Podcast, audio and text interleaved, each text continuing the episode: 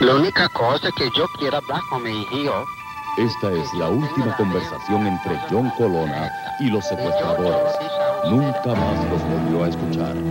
¿Qué le sucedió a los niños Colona? Mi opinión es que están muertos. Ahí hay brujería, oiga, y está el diablo metido en eso.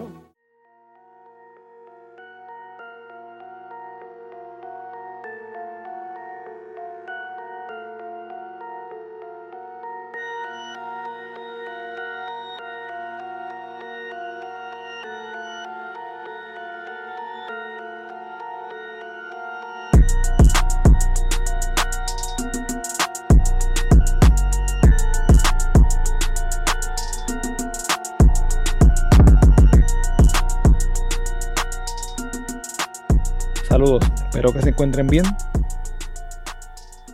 Según las estadísticas oficiales en Puerto Rico, se reportan entre 40 y 50 personas desaparecidas todos los meses. De ese total de personas, el 80% suele aparecer. El otro 20% de los casos son investigados por la policía y no se cierra el caso hasta que la persona o el cuerpo de la persona aparezca.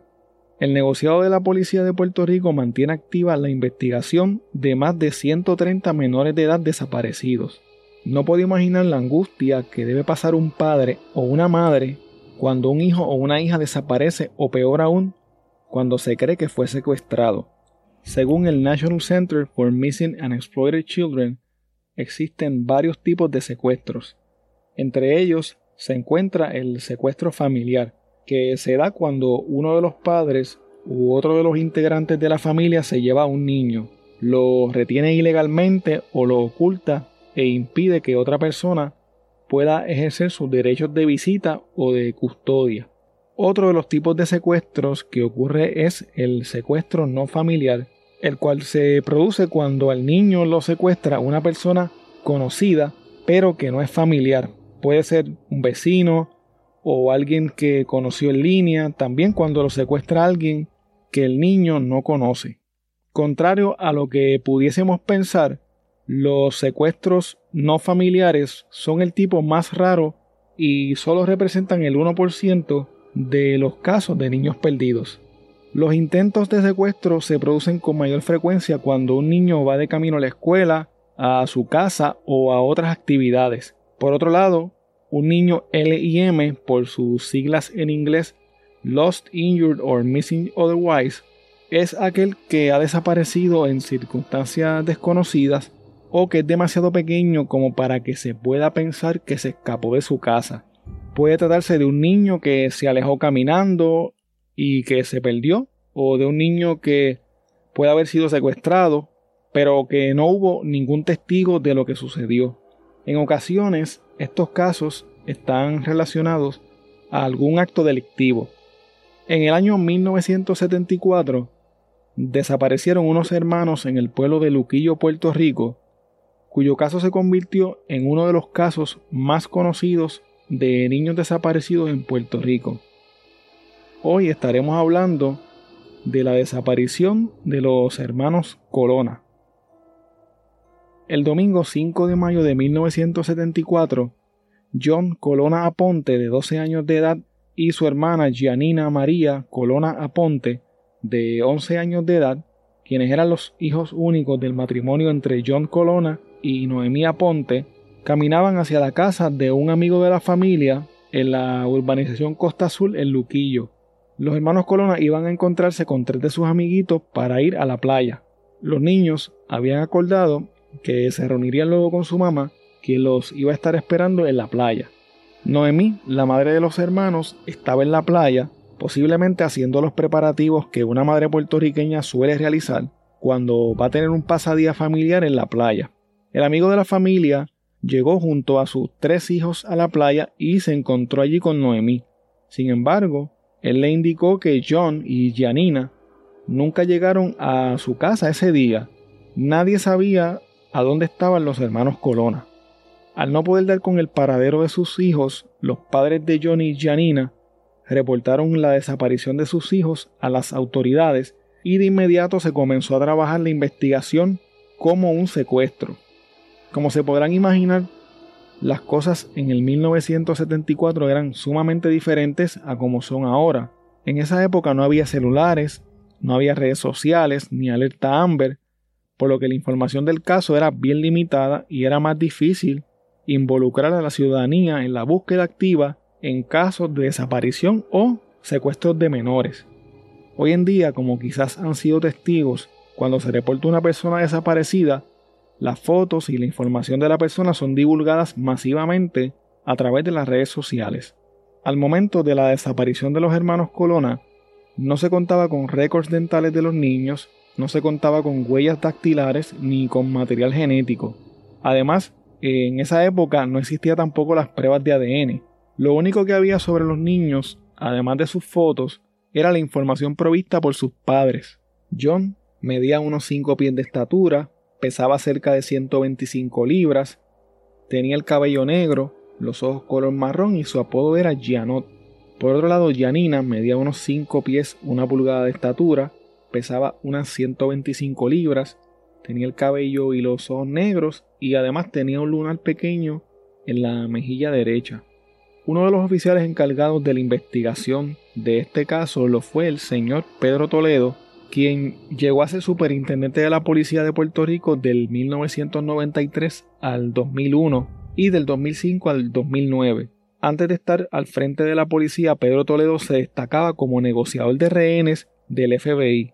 Durante la investigación del incidente de los hermanos Colona, se dice incluso que Toledo vivió con los padres en la residencia por un periodo de tiempo con el propósito de poder negociar con los secuestradores. Sin embargo, por lo que se sabe de este caso, que no es mucho, su trabajo lamentablemente no rindió los frutos que se esperaban. No había rastro de los hermanos Colona. La desaparición de los hermanos Colona es un caso aún sin resolver, pero la misteriosa forma en la que desaparecieron los niños trajo consigo distintas teorías de lo que ocurrió aquel día cerca de la playa de Luquillo. Quiero mencionarle algunas de las teorías que hay sobre este caso. Son teorías bien variadas, incluso hay teorías hasta de rituales satánicos, alienígenas, cosas así extrañas, pero también hay teorías que pueden tener algún tipo de base o algún tipo de fundamento. Por ejemplo, una de las teorías que pudimos encontrar sobre la desaparición de los hermanos Colona decía que estos habían sido raptados por un comerciante del área de Luquillo a cambio de una recompensa de 72 mil dólares. Algunas personas plantean que de por sí la, la cantidad de 72 mil dólares suena un poco rara. ¿Por qué no pidió, por ejemplo, 100 mil dólares o 75 mil dólares, 80 mil dólares. La cantidad, pues, el número 72 es un poco extraño. Tal vez esa cantidad significaba algo para el secuestrador, pero esto nunca se pudo esclarecer. Se dice que este comerciante, en complicidad con otras personas, secuestró a los niños para obtener la mencionada recompensa y que al no poder cobrarla, asesinaron a los niños y los enterraron en una casa de la misma urbanización donde vivían y de donde desaparecieron. Este comerciante se llamaba Tomás Rodríguez, quien era vecino de la familia en Luquillo y quien se quitó la vida ocho meses después de la desaparición de los niños en Miami, Florida. Algunos medios reportaron que Tomás dejó una nota en donde mencionó que estaba involucrado en el caso y escribió Perdónenme por lo que hice. Otros medios reportaron que Tomás dejó una grabación que fue encontrada en su auto, confesando que estaba envuelto en la desaparición de los niños. Esta información tampoco ha podido ser verificada y ciertamente no ayudó al esclarecimiento del caso. Otra teoría del caso es que se pensaba que los niños Colona eran en realidad hijos de Tomás Rodríguez, quien los secuestró. Sin embargo, algo salió mal durante el incidente y los niños terminaron sin vida. Algunas de las cosas que también se dijeron fue que el padre de los niños, John Colonna, era o había sido un mafioso de Nueva York y que el secuestro de los niños fue algún tipo de cobro por alguna deuda de esa índole. Esta teoría, aunque no haya nada que lo pueda evidenciar, me parece a mí muy interesante debido a que el señor John Colonna era francés y aunque quizás todo sea pura casualidad, la familia Colonna es una de las familias de la mafia francesa provenientes del sur de la isla de Córcega que operaba en diferentes partes del mundo, incluyendo en Nueva York. Quiero hablarles ahora un poco sobre una entrevista que le hizo el periódico Primera Hora en el 2012 a la madre de los hermanos Colona, Noemí Aponte. En ese momento Noemí buscaba declarar a los niños fallecidos para poder ser enterrada junto a ellos luego de su muerte. John Colona, por otra parte, murió en el 1982 de cáncer y otras complicaciones de salud a causa de un derrame cerebral.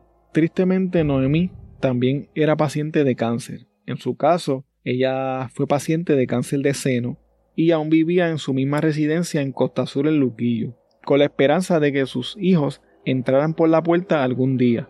Noemí siempre mantuvo las habitaciones de sus hijos tal y como las había dejado el día en el que desaparecieron, y tenía fotos de sus hijos en varias partes de la casa. La salud de Noemí iba en decadencia y ella le había prometido a su esposo antes de morir que iba a hacer todo lo posible para que todos pudieran descansar en paz en el mismo lugar. En el año 2002, agentes investigadores y de la Interpol llegaron hasta su casa diciéndole que tenían buenas pistas para resolver el caso de la desaparición de sus hijos. Los agentes le solicitaron a Noemí artículos que se pudieran utilizar para realizar pruebas de ADN. Noemí les entregó unos dientes de leche de los niños que ella tenía guardados y accedió a realizarse pruebas de sangre. Como parte de la investigación de la Interpol, se exhumó el cadáver de John Colonna para hacerle pruebas genéticas. Como resultado de estas pruebas genéticas, le informaron a Noemí que John Colonna no era el padre biológico de sus hijos. Hay algunas teorías que dicen que debido al tiempo que pasó desde que John Colonna falleció hasta el tiempo en que le hicieron las pruebas genéticas, además de que la condición de cáncer que tenía y todos los químicos y los tratamientos que le estaban haciendo a él, pudieron haber influenciado o cambiado eh, su material genético, porque incluso se dice que él recibía transfusiones de sangre y existe la posibilidad de que las pruebas de ADN que se hicieron hayan salido eh, negativas por esta razón. Noemí estaba sumamente molesta e indignada con esto y se sostenía que esta información era totalmente falsa, que no era posible, ya que ella eh, sostiene que era virgen cuando se casó a los 19 años con John quien tenía 55 años en ese momento. Noemí alega incluso que trataron de implicarla a ella en la pesquisa como sospechosa y fue incluso sometida a pruebas de polígrafo en donde le increparon sobre su vida sexual. En la entrevista con Primera Hora, Noemí habla de cómo John le mencionó en varias ocasiones que quería quitarse la vida y le decía vamos a suicidarnos los dos, vámonos con los nenes. Ella siempre le contestaba que no podían hacer eso, porque si los niños aparecían, quedarían traumados al no encontrarse con sus padres. Noemí siempre tuvo la esperanza de que sus hijos aparecieran. Día tras día veía los autos pasar con la esperanza de que alguno de estos se detuviera y que le dijeran a dónde estaban sus hijos.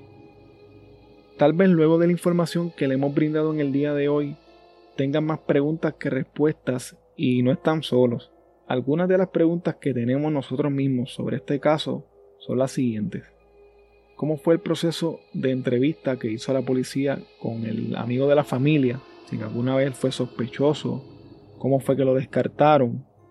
¿Quién fue la última persona que vio a los niños con vida caminando por la urbanización?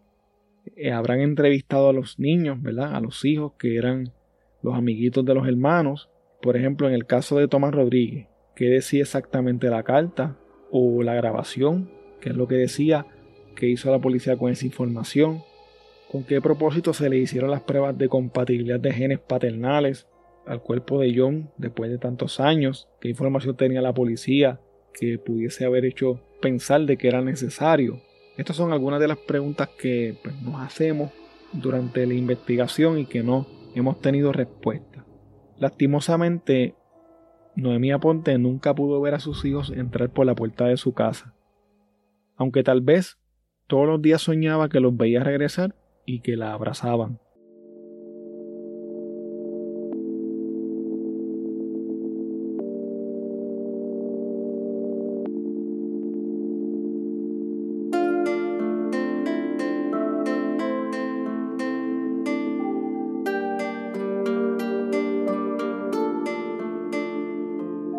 Bueno, hasta aquí el episodio de hoy.